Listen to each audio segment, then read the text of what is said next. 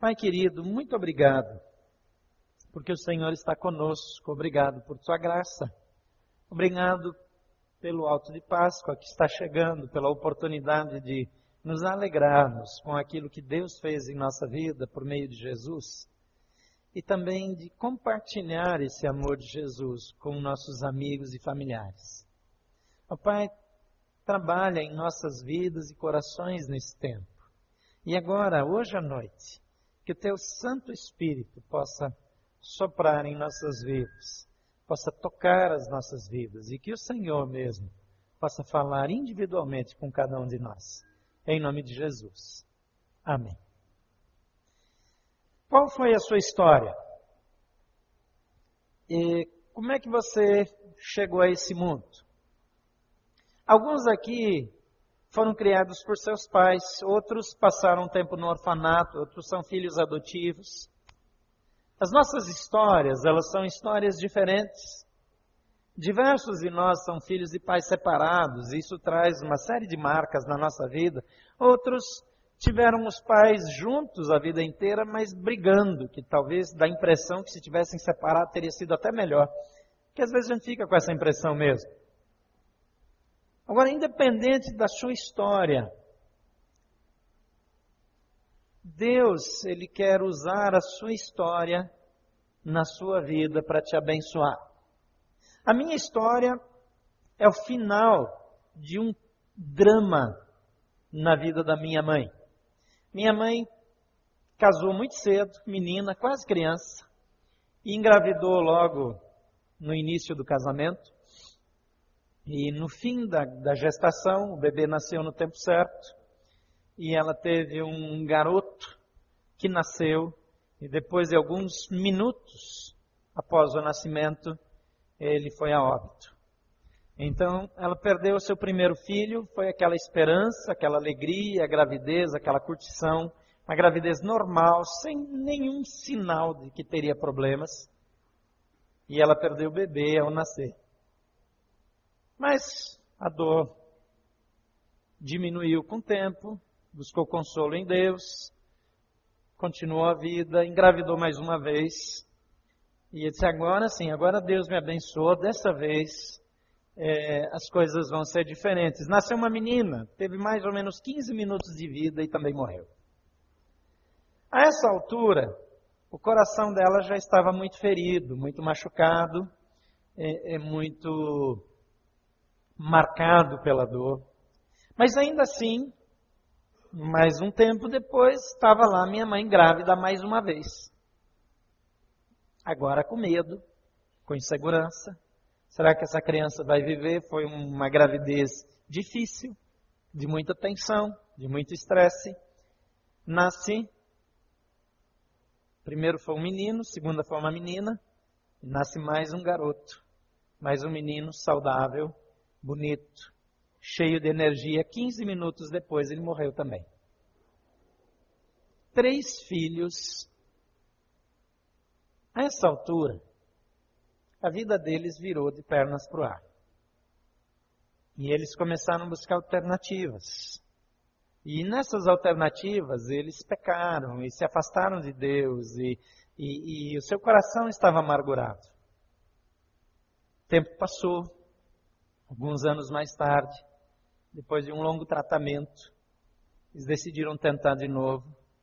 E a minha mãe teve três meninas, na sequência, as três viveram e ela resolveu ter mais um, mas o médico disse: você não pode mais. Dessa vez, se você tiver mais uma gravidez, você vai morrer. Mas ela, essa altura, já não tinha mais juízo, engravidou de novo e finalmente eu vim a nascer. E fui o último filho dessa sequência. O trauma, a dor, foi curado por filhos que chegaram, três filhos Morreram, três meninas nasceram. E finalmente ela queria um menino, pediu a Deus e nasceu. O menino tinha perdido dois, e, mas nasceu um que vale por dois, então ficou tudo certo. Agora, nem todas as histórias têm um final feliz. Tem épocas da vida, e a vida para algumas pessoas parece que sempre diz não. Parece que para algumas pessoas, aquelas coisas ruins se potencializam. E também tem períodos da vida da gente. Você já percebeu que tem época que parece que tudo está certo. Você fica feliz, você está animado. E depois vem períodos que as coisas dão errado. Que você fica sem dinheiro, e quando você fica sem dinheiro, o carro quebra. Por que, que não quebra quando tem dinheiro? Bate o carro, fica doente, aí o remédio é caro. Quando tem dinheiro é só remedinho para gripe. Eu tenho um amigo que o carro dele costuma ser roubado sempre que ele deixa de pagar o seguro. Não é bem assim, mas ele já duas vezes passou por isso. O seguro venceu, ficou com, com pena de gastar o dinheiro. Aí o carro foi roubado. Mas eu tenho outro amigo que ele fez o seguro e não queria fazer.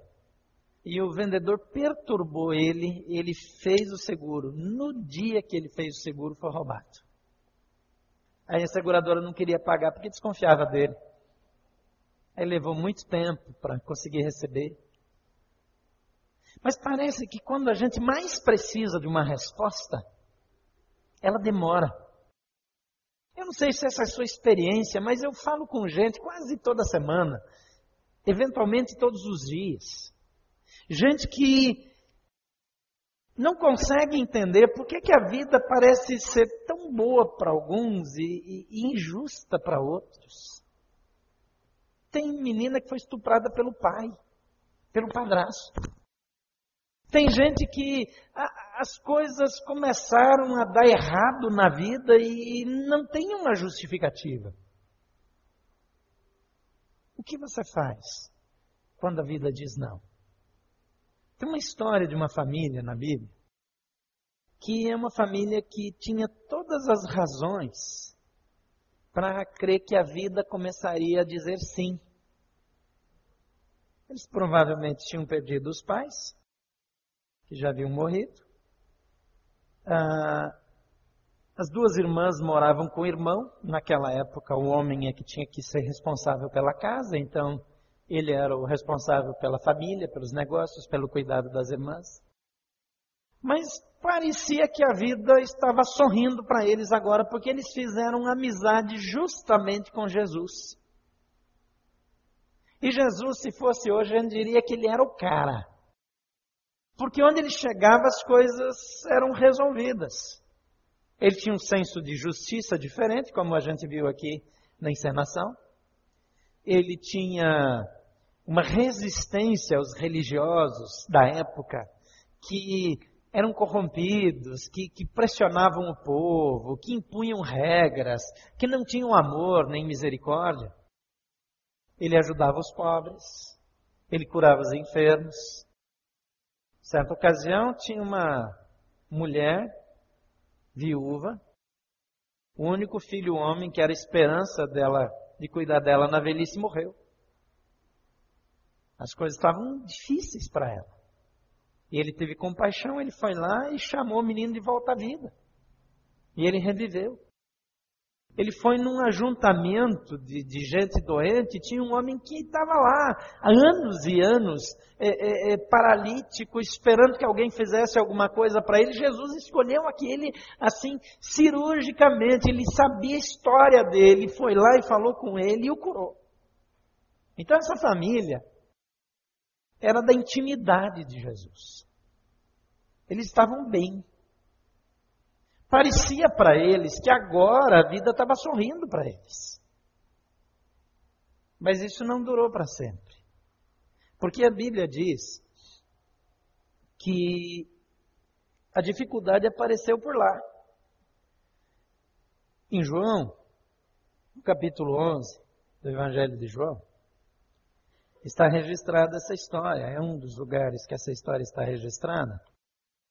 E, e conta que havia um homem chamado Lázaro, que era de Betânia, do povoado de Maria e de sua irmã Marta.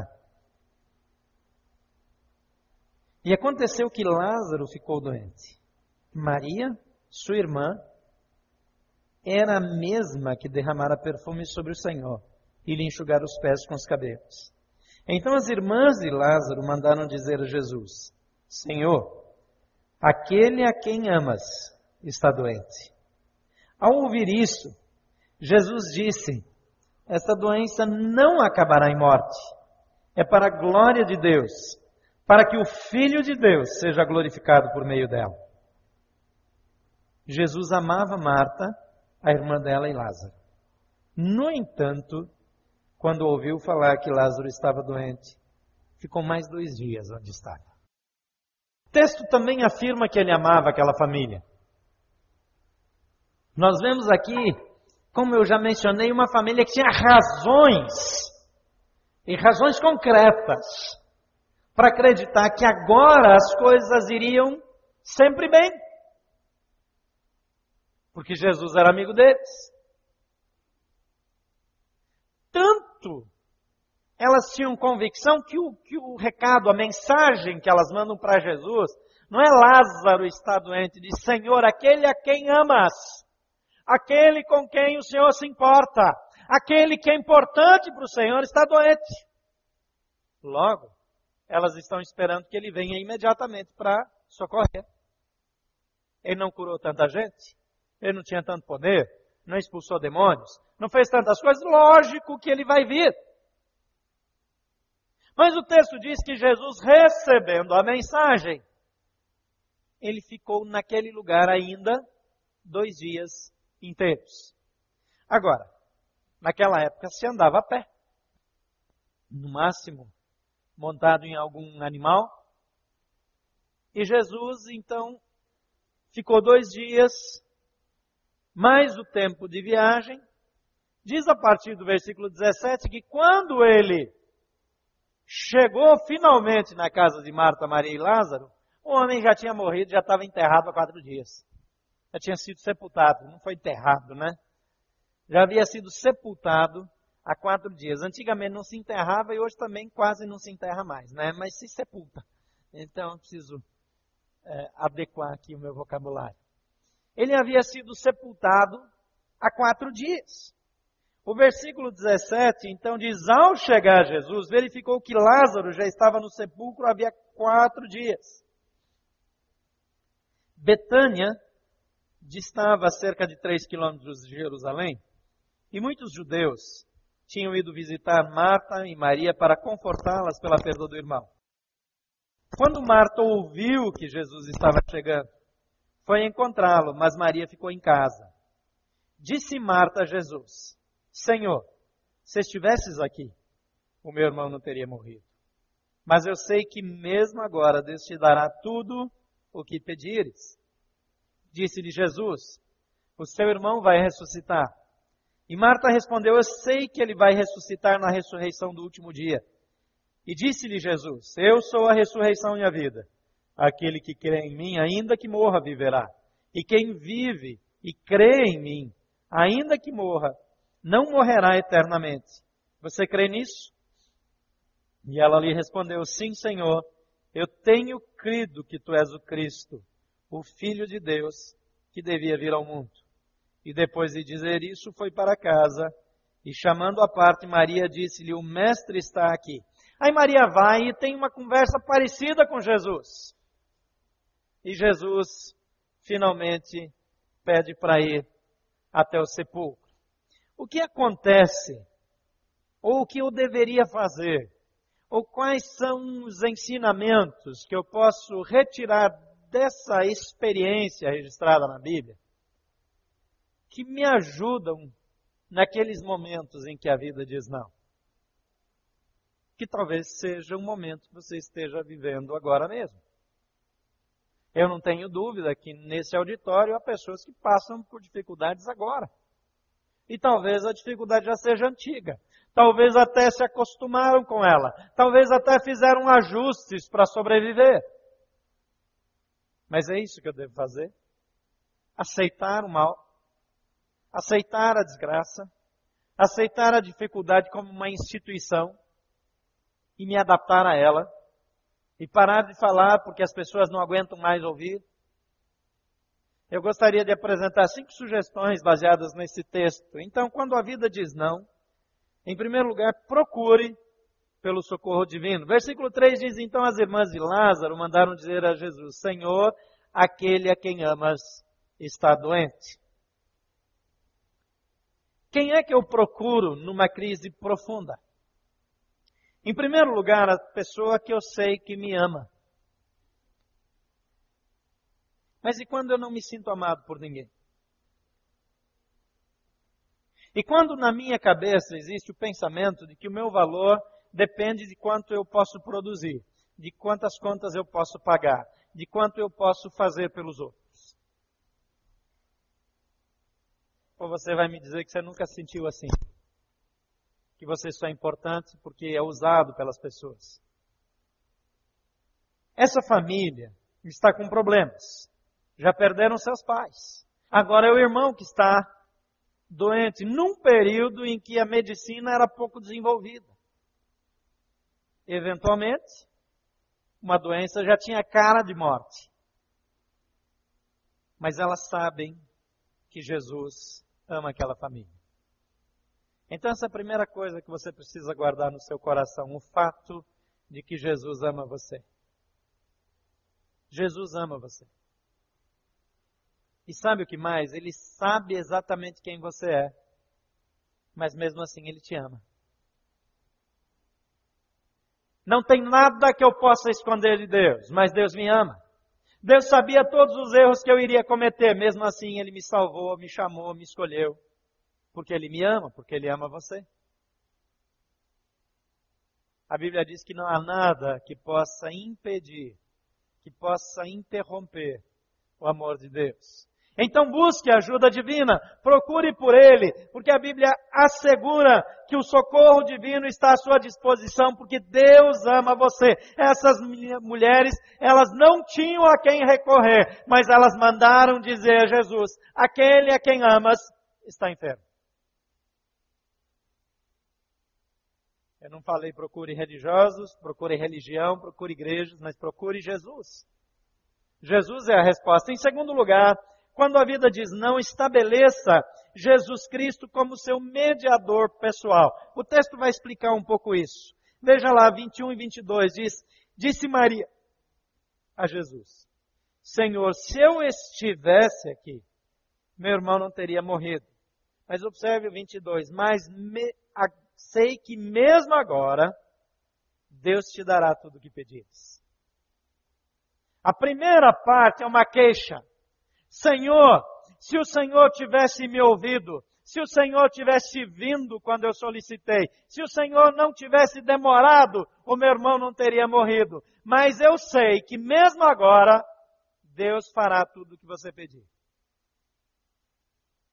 Não existe situação na vida que Deus não possa interferir, que Ele não possa mudar. Não há circunstância, não há dificuldade. Ela está aqui diante daquele que pode mudar tudo. Agora, por que ela precisa de um mediador para falar com Deus? Sabe por quê? Pensa um pouco, se coloca no lugar de Marta. Já perdeu os pais. O irmão é a única pessoa que ainda pode responder e cuidar dos bens. Aparentemente não eram casadas, porque moravam ainda na mesma casa do irmão, então deviam ser solteiras.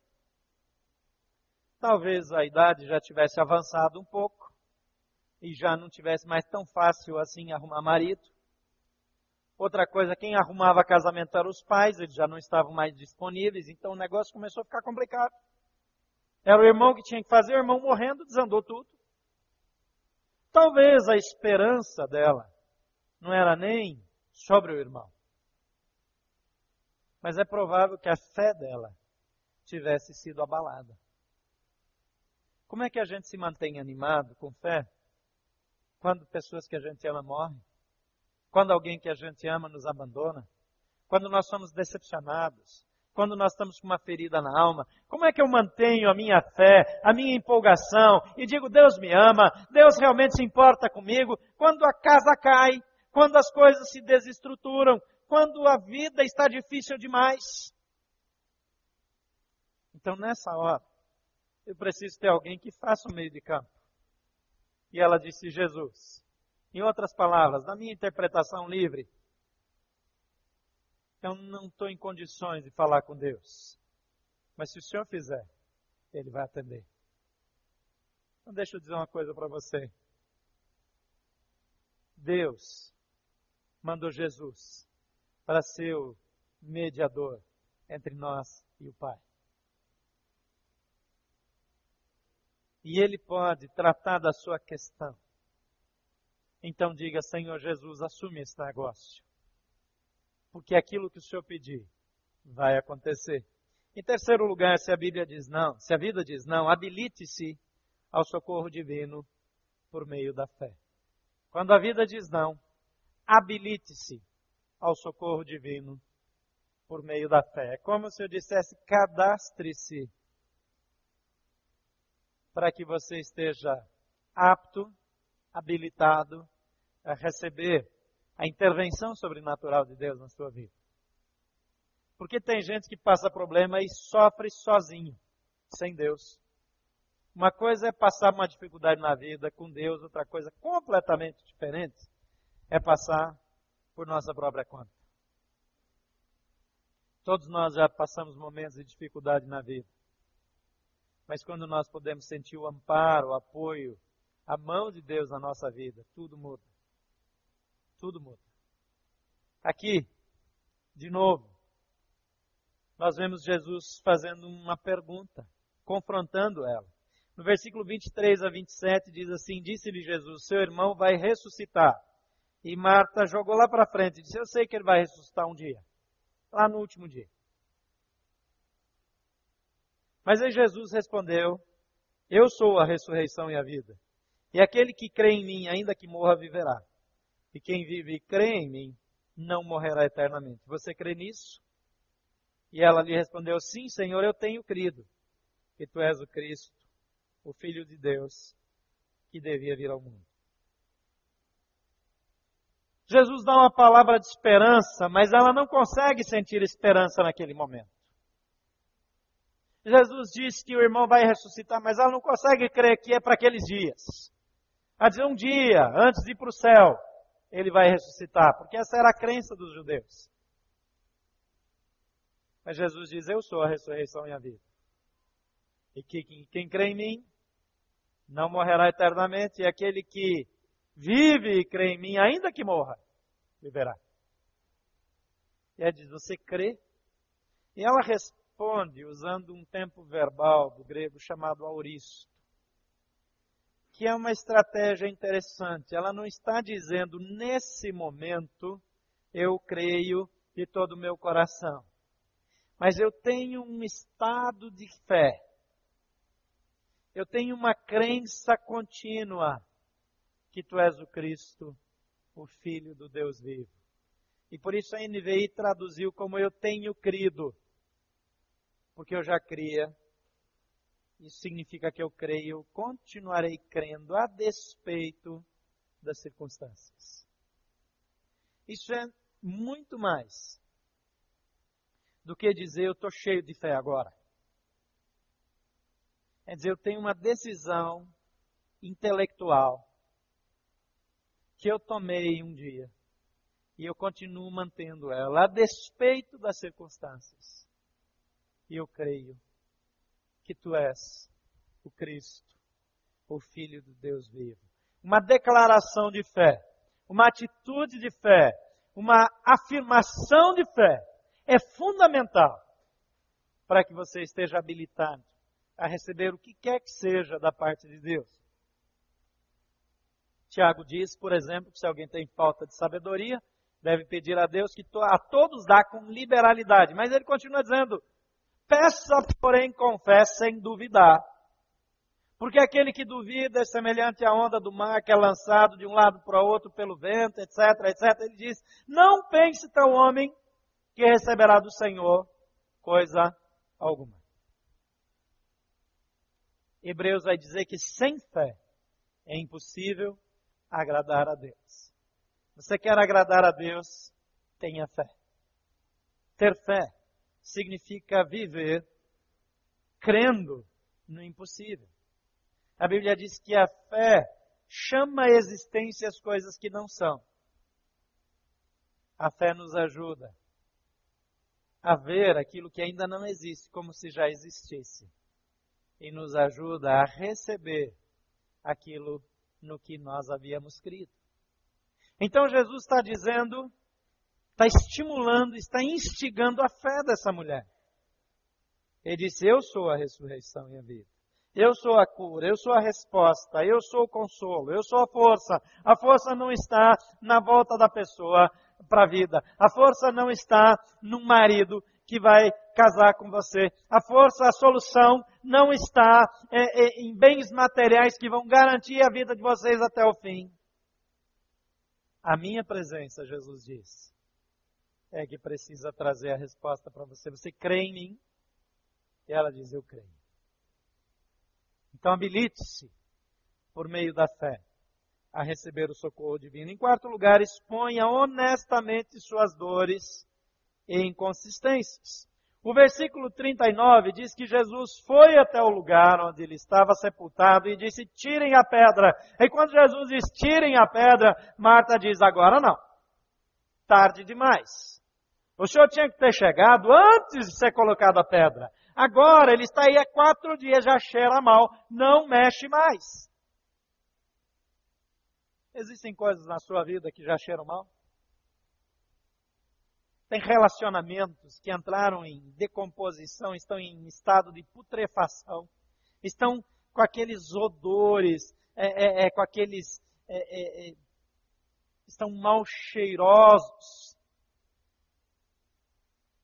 Você identificou as áreas tanáticas de outra pessoa. O tânatos é a, são as feiuras da natureza humana. É, é, é, é todos nós temos áreas de feiuras, áreas mal cheirosas. E, e, quando a convivência começa a ficar muito próxima, nós descobrimos essas áreas tanáticas e elas são desagradáveis, repulsivas e nós não queremos ficar lá. Então nós queremos esconder as nossas e queremos estar longe das dos outros. Jesus está mexendo aqui não só num sepulcro que cheira mal, mas nas áreas fanáticas daquela mulher, onde ela diz: A minha fé existe, mas ela não vai tão longe. Não mexe nesse negócio. Quais são as circunstâncias, as situações, os relacionamentos sobre os quais você colocou uma pedra e não quer mais mexer? Quais são os problemas da sua casa, do seu casamento, da sua família, que você se recusa a mexer? Deus está, por meio do seu filho Jesus, dizendo: tirem a pedra. É interessante que ele não fala para a pedra sair. Se alguém vai ressuscitar um morto, ele não pode dar uma ordem para a pedra rolar. Mas sabe que Jesus só mexe na nossa vida quando nós tiramos a pedra. Quando nós abrimos o coração quando nós paramos de nos esconder, quando nós paramos de fugir, quando nós paramos de negar, quando nós paramos de tentar impedir. Jesus diz: tirem a pedra. E a autoridade para deixar tirar a pedra ou não é sua. Marta diz: não, já cheira mal. Mas finalmente ela consente. E a pedra é removida. Sem que alguém da família consentisse, isso jamais aconteceria. Enfrente os seus problemas. Assuma claramente as suas dores. Fale das suas frustrações com Deus. Abra o seu coração e diga: está doendo. Eu estou ferido. Eu estou decepcionado. Eu fui ultrajado. Eu estou irritado. Eu estou irremediavelmente deprimido. Abra o seu coração. Remova a pedra exponha honestamente suas dores e inconsistências. E em quinto e último lugar, obtenha vida e liberdade por meio de Jesus e de sua família. Versículo 43 diz: Depois de dizer isso, Jesus bradou em alta voz: Lázaro, venha para fora. E o morto saiu, com as mãos e os pés envolvidos em faixas de linho, e o rosto envolto num pano e disse-lhes Jesus: Tirem as faixas dele e deixem-no ir. É só Jesus que pode restaurar a vida. É só Jesus que pode trazer a cura. É só Jesus que pode consertar aquilo que foi estragado, destruído pela vida.